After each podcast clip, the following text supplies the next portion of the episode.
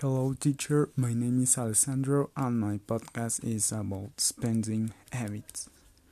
To start with the topic, I will answer two simple questions. What is something you absolutely need?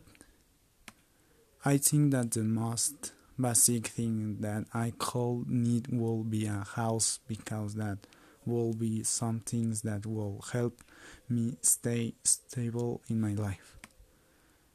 What luxury item do you want so much?